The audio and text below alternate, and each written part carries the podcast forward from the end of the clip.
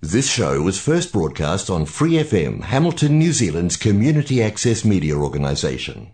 For more information on our lineup of shows and the role we play in the media, visit freefm.org.nz.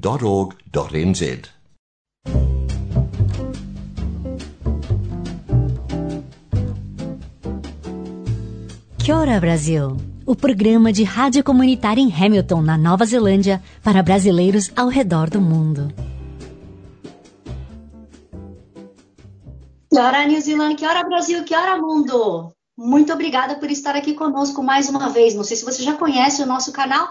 Esta é a Rádio Vox Brasil, em parceria com o Que Hora Brasil, que é o meu programa. Eu sou a Maia Segawa. Estou há mais ou menos quatro anos aqui na Nova Zelândia e eu trago sempre convidados para contar um pouquinho de como é a vida ou aqui na Nova Zelândia ou em algum outro país. Aqui na Nova Zelândia, não sei se vocês sabem, mas a gente está com as fronteiras fechadas já faz um tempinho. Só uma galera seleta, ou os residentes ou cidadãos, conseguem entrar no país. Já faz quase dois anos, ou se não mais até. E o meu convidado de hoje é um desses VIPs que o governo permitiu a entrada durante a pandemia. Se não me engano, ele chegou ano passado, ele já vai contar para a gente.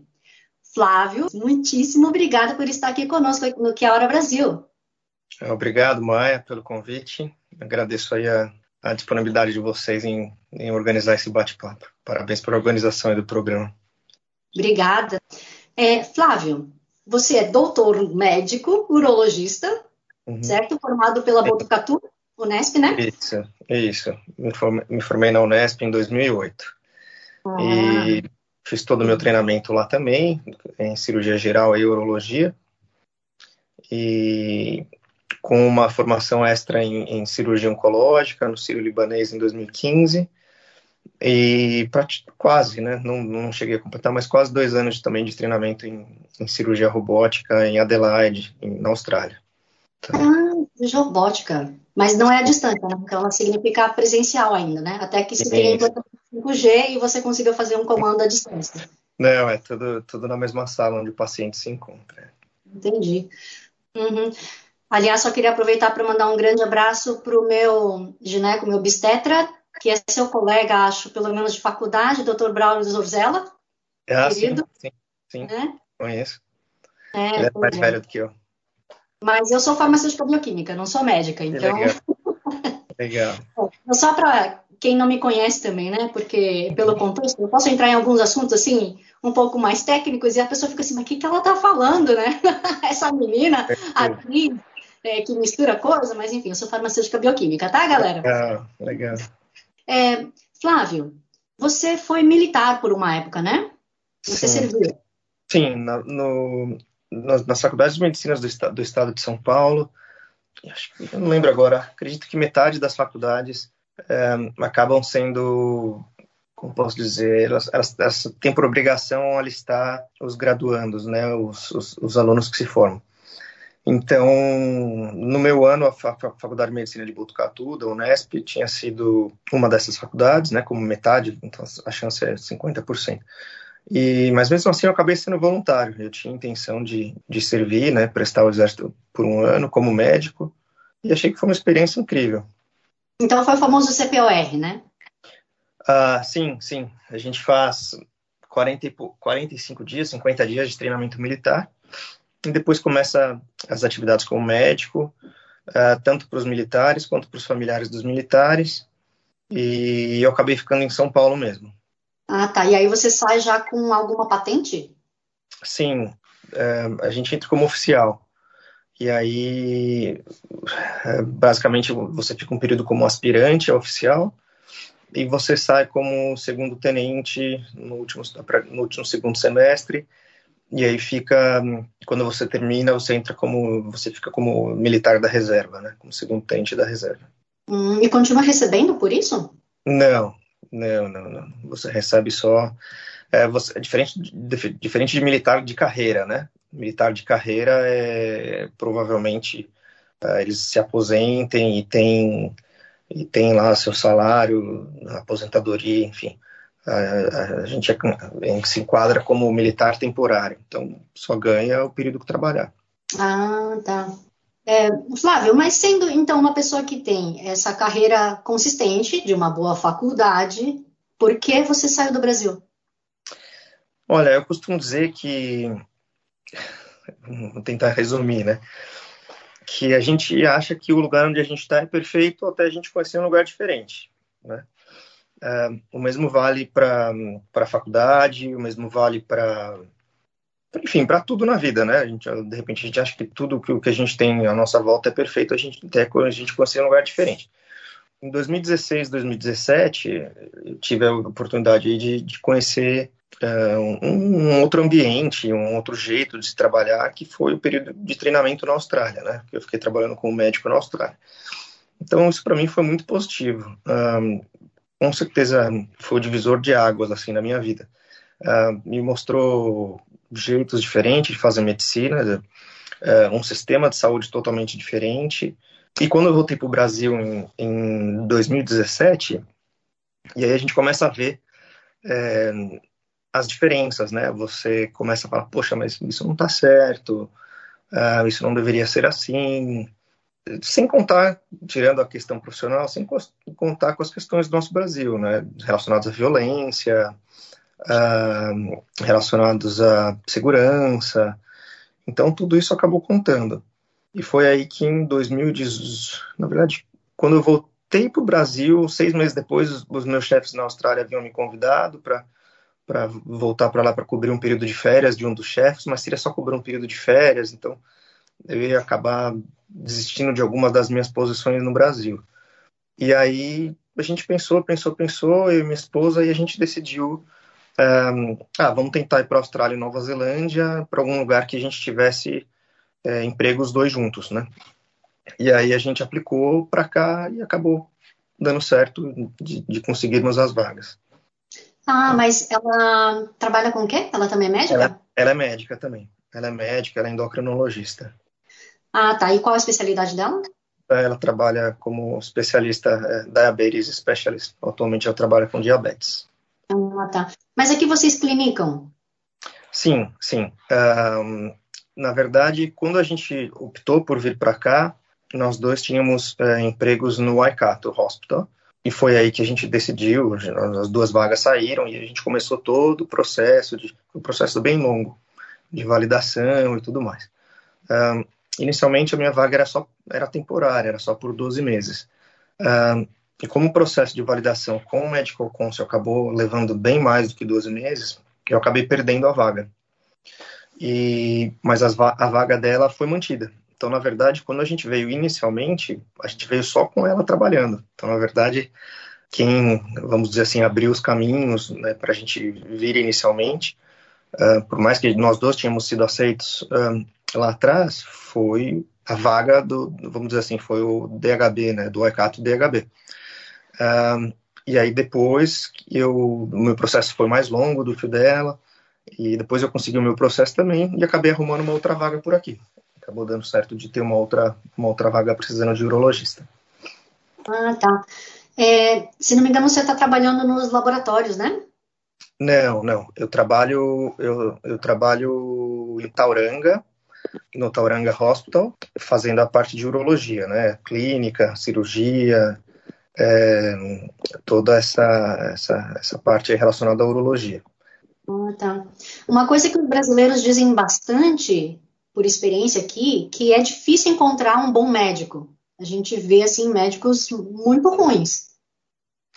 Olha, eu ainda não tive, eu não precisei nenhum médico aqui ainda, até por estar há pouco tempo, assim, a gente está aqui já há, algum, já há bastante tempo, mas é, que eu trabalho mesmo é desde junho agora, praticamente, do final de junho agora. Mas é, o pessoal com que a, a, minha esposa trabalha é um pessoal muito bom. É, o pessoal daqui é bem treinado e pelo menos o pessoal do departamento que eu trabalho é um pessoal muito bem treinado, assim, é, um departamento muito bom. Então assim, eu não, não tive não tive nenhuma outra experiência que fosse como posso dizer, nenhuma experiência ruim, né? Então, não sei, na verdade. Não, eu não precisei me consultar com ninguém. Espero que não precise tão cedo. Hum. Aliás, só queria fazer um esclarecimento. É, numa entrevista anterior nossa, um, o nosso entrevistado estava dentro do MIQ E ele questionou bastante essa coisa de ter que ficar duas semanas, né? Então, óbvio, eu como uma farmacêutica fui estudar um pouquinho para entender por que, que a gente fica duas semanas e não menos, como em alguns outros países, mas é porque realmente eles querem levar o by the book, né? O extremo, assim, de, da certeza de que a pessoa não vai ter um late onset e vai trazer a doença. De repente, ela tem, Sim. ela não mostra o sintoma e ela, eventualmente, né? Em uma das sim. situações, eles têm demonstrado que sim, até 14, 15 dias uma pessoa pode trazer sim. sintoma. E é por isso então, que fazem os dois testes também, né? Um faz no terceiro dia, outro no décimo segundo. Então, lá pelo 14, 14 15 dia, é, já tem o resultado desse segundo teste. É bem rigoroso, assim, é bem, é bem organizado. Uhum. Aliás, falando em organização, você acha que aqui na Nova Zelândia o sistema assim, de prescrição de medicamento é semelhante ao Brasil? Vocês têm uma autonomia ou Sim. ele realmente tem os protocolos muito semelhantes, assim, muito rígidos? Como é que funciona? Não, o prescrever em si é bastante semelhante. O que muda são, é, é com relação a alguns tipos de drogas, tem, tem aquele esquema do que é funded e o que não é funded, né?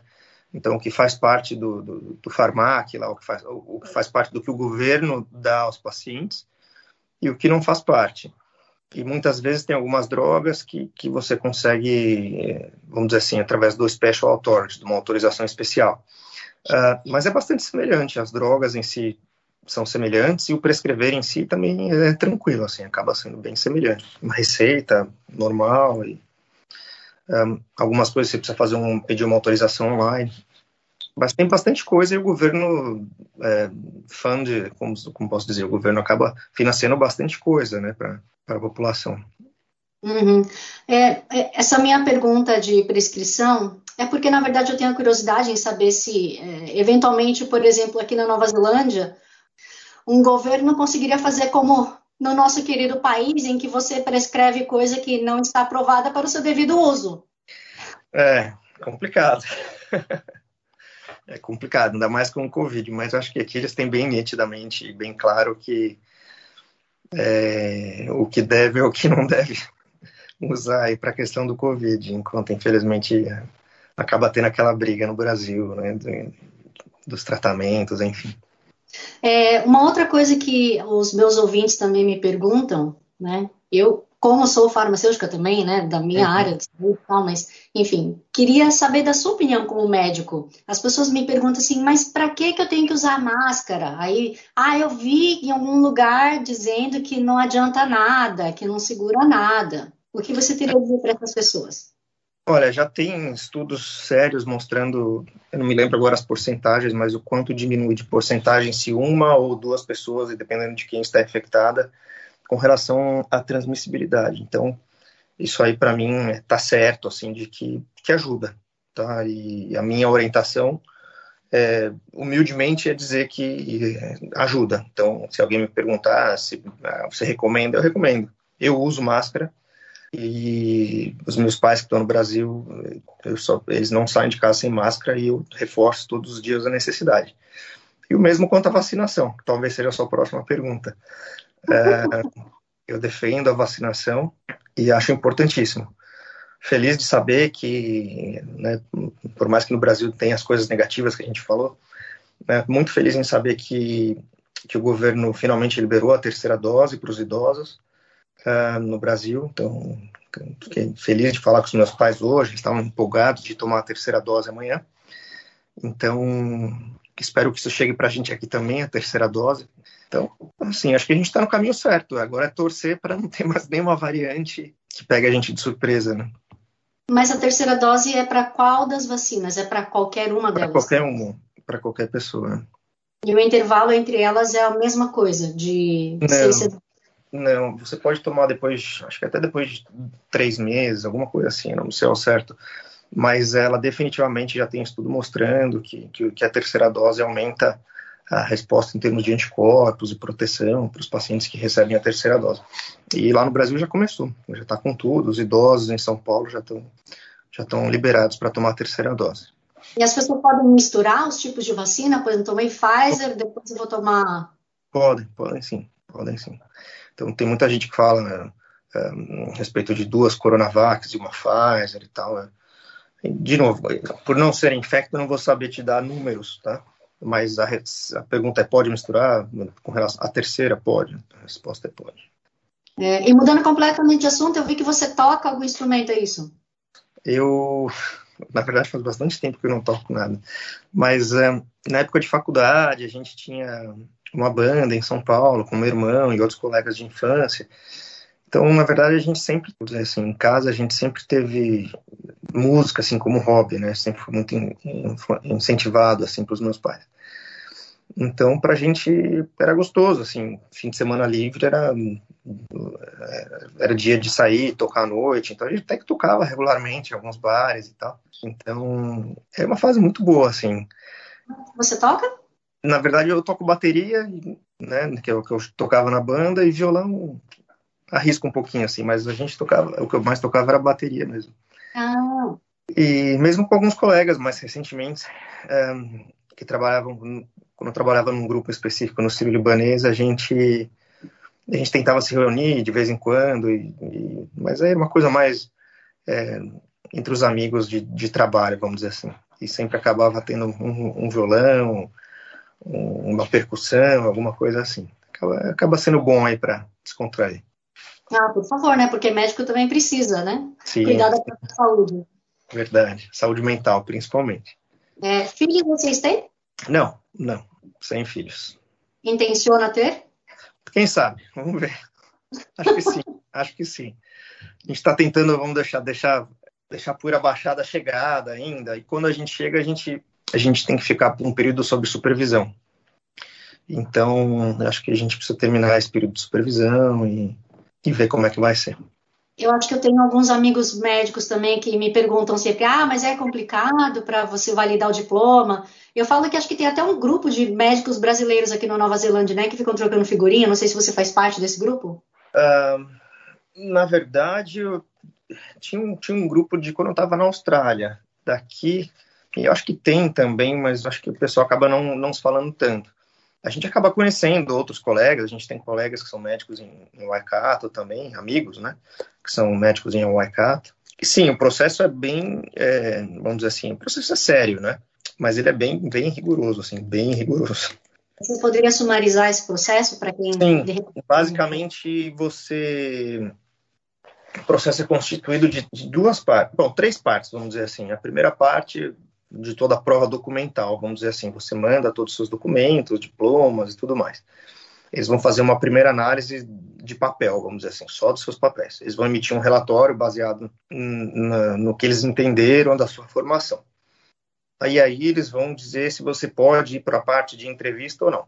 Aí você passa para a parte de entrevista, faz a sua entrevista. Aí na parte de entrevista eles vão basicamente dizer se a sua formação é incompatível, se é parcialmente compatível ou se é totalmente compatível. Totalmente compatível eles não dão para ninguém. Então, basicamente, ou eles negam, ou eles vão pedir para você, que eles, ou eles vão aceitar e vão pedir para você ficar um tempo de trabalho sob supervisão, que é justamente isso que a gente está fazendo. Então, na verdade, a gente, a gente tem é, os chefes do serviço acabam nos aceitando e, e, aceitam ser quem assina um relatório a cada três meses, por exemplo. Então, essa seria a terceira fase. Passado esse período de supervisão, e aí eles concedem, por enquanto, eles dão um registro temporário, vamos dizer assim. Passou o período de supervisão, eles dão um registro definitivo. Então, basicamente é isso. Tudo isso pagando, né? Sim. Entre análise de papel e entrevista, pode levar bastante tempo. O meu, para ter uma ideia, levou dois anos. Então, Olha. É, então, tenho colegas que saíram, que foram mais cedo, levou um ano e pouco, a da minha esposa levou um ano e pouco. Enfim, é longo. Tem que estar determinado, vamos dizer assim. Essa, digamos assim, não diria equivalência, mas essa autorização, ela vale também para a Austrália ou é só para a Nova Zelândia? Não, só para a Nova Zelândia. Os, uh, embora os, os, eles chamam de colleges, né? Embora os colleges seriam como se fosse a sociedade, sei lá, sociedade brasileira de urologia, vamos dizer assim embora o college seja o mesmo para os dois países, então a urologia está relacionada ao College of Surgeons, embora seja o mesmo, uh, cada país tem o seu Conselho Regional de Medicina, vamos dizer assim. Então a Austrália tem lá a APRA e a Austrália, Australian Medical Council, e aqui tem o MCNZ. Então são coisas separadas. O que você faz para cá não vale para lá. Uhum. Ah, e acho que vale ressaltar também que a nota do IELTS não é nada fácil, né? Não sei se você fez o PTE ou IELTS. Olha, um, para ir para a Austrália, a primeira vez como fellow, eu tinha tentado o IELTS, mas a nota é muito alta, não, não tinha conseguido. Eu não sei se 7 ou 7,5. Não, uh, tem que ser mais, porque aqui é 8. Não, não, não, com certeza não. Eu acho, eu acho que 7,5 em todas, uh, de 9, né? A nota máxima do, do IELTS é 9. E, e, aí, para ir para a Austrália, eu acabei fazendo o PTE, o Pearson. Para cá, eles não aceitam o Pearson. É, então, basicamente, eles aceitam o IELTS é, e o OET, que é o Occupational English Test, que serve para que é específico para médico, enfermeiro, fono, físio. E aí também tentei de novo IELTS para cá, que se não me engano, eu tenho quase certeza, 7,5 de 9, é, mas aí tem que ser em todas as é, todas as bandas, né? E aí não consegui, porque ficava sempre meia nota atrás no writing, meio ponto atrás no writing. E aí acabou dando certo com o OET, que é o que eu recomendo hoje em dia para quem for é, para quem for nem perder tempo com o IELTS, porque eu acho que o IELTS, não sei, tem alguma coisa errada com o IELTS lá, que é, eu acho que eles, sei lá.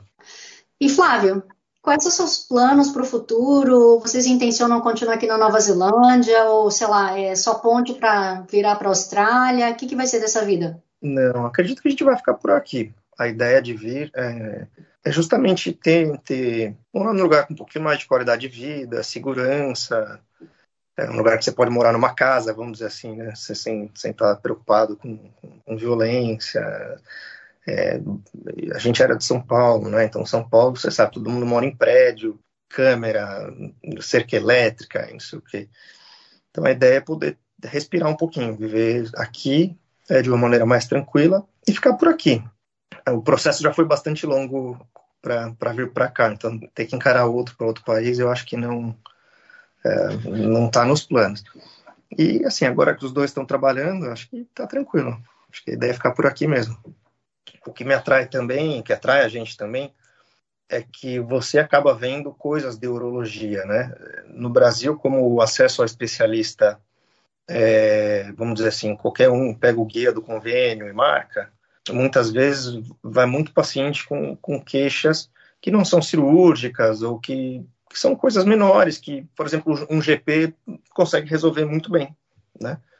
E aqui não, se o paciente já chegou para a gente, é porque já tem um diagnóstico né, da doença X, Y, Z. Então, é, você se sente mais útil também, vamos dizer assim, vendo as patologias que são da sua especialidade assim, intensamente ali, dia após dia. Mas tem o revés também dessa história, né? De que muita gente não é diagnosticado corretamente, exatamente porque o GP não sabe o que é. Para ele, é uma coisa simples e, na verdade, o especialista pegaria e falaria assim, não, mas isso aqui precisava né, do, de tal, tal, tal. Entendi. É, uh, eu não sei, assim, ainda acho que está um pouco cedo para mim, por ter começado em junho, para dizer se, se o pessoal não consegue chegar até o especialista, se tem...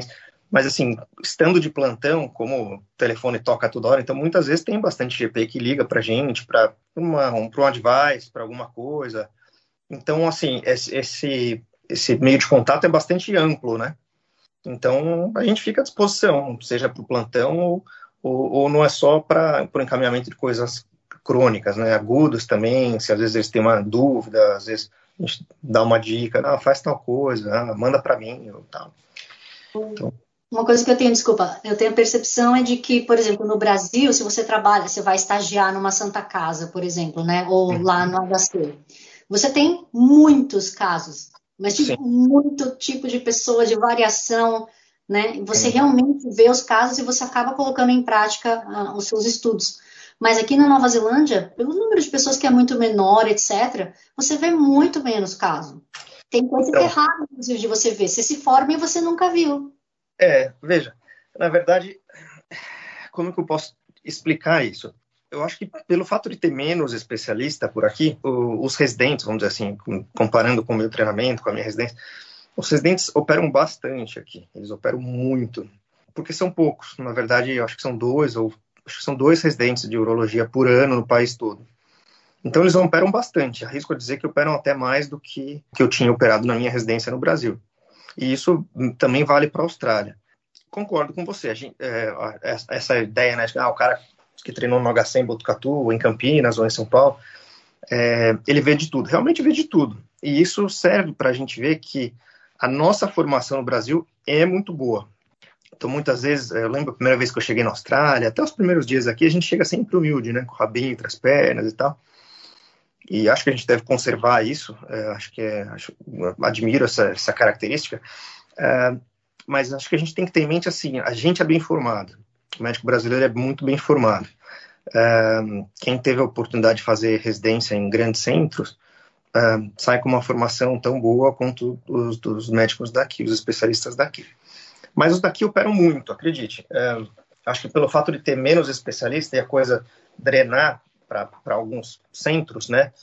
Tauranga, Waikato, Christchurch, Auckland, eles acabam também sendo expostos a isso. E eles, quando eles fazem treinamento, como o treinamento é nacional, é diferente, por exemplo, ah, vou fazer, fiz a prova da residência do HC. Como o treinamento é nacional, então eles acabam vendo bastante coisa também. Então eu tinha, eu tinha essa visão como a sua, mas na verdade, vivendo aqui no dia a dia, eu tenho visto assim, que eles vêm sim, eles têm, têm uma vivência boa. Então tá, Flávio, poxa, muitíssimo obrigada por ter Imagina. participado do Brasil. E Obrigado. eu te avisei antes da gente começar a gravar que eu ia fazer essa pergunta, espero que você tenha pensado. te deu tempo. Pensei. Então, ó, chegou aquele seu momento que você vai ter que falar uma música brasileira e dedicar para alguém. Bom, vou dedicar para minha esposa, né? E eu gosto muito de Frejá e Barão Vermelho. Então, acho que Amor para Recomeçar é uma das minhas preferidas. Legal. Muitíssimo obrigada. Como é que ela chama mesmo? Cíntia. Cíntia. Ah, tá. Então, Cíntia, tá também, se você nos assistir, é, espero que dê tudo certo aí na, no seu período de supervisão, da sua esposa também. Obrigado. É, muito obrigada pelos seus serviços como médico, né, para toda a comunidade aqui da Nova Zelândia. Sei que é muito importante, ainda mais nesse contexto em que o mundo está maluco, absurdo, tanta gente morrendo, mas a gente tem o privilégio de estar aqui, não é mesmo? Exatamente. A gente tem que agradecer hoje em dia, depois dessa pandemia. Acho que a gente tem que repensar em muitas coisas né, na nossa vida e agradecer pelo simples fato de estar vivo. Exato. E aqui é um privilégio máximo, né, de estar quase uma vida normal, né? Sim. Então, meus queridos ouvintes, se você estiver ouvindo pela rádio, você vai ouvir com a música. Se você estiver pelo vídeo, você vai ouvir sem a versão da música, mas espero que vocês tenham gostado da entrevista. E se vocês quiserem entrar em contato, dar alguma sugestão, opinião, críticas, quiser também participar do Que Hora Brasil, Que Hora Brasil, Brasil com Z, seja pelo Facebook ou pelo Instagram, que a gente vai ter o maior prazer em dar a voz à comunidade brasileira e à gringa, aonde quer que ele esteja no mundo. E como sempre, eu não posso deixar de agradecer Free FM, Vox Brasil e todas as rádios afiliadas que estão retransmitindo o Que Hora Brasil. Assim como Kevin MacLeod pela trilha sonora de Quero Brasil, Bossa Antigua. E a todos vocês, meus queridos ouvintes, um grande abraço. Kia carra e kakiteano! Eu te desejo muitos amigos. Thanks for listening to this Free FM podcast. If you want to hear more content like this, you can support Free FM via Patreon. Head to patreon.com slash freefm89 to find out more.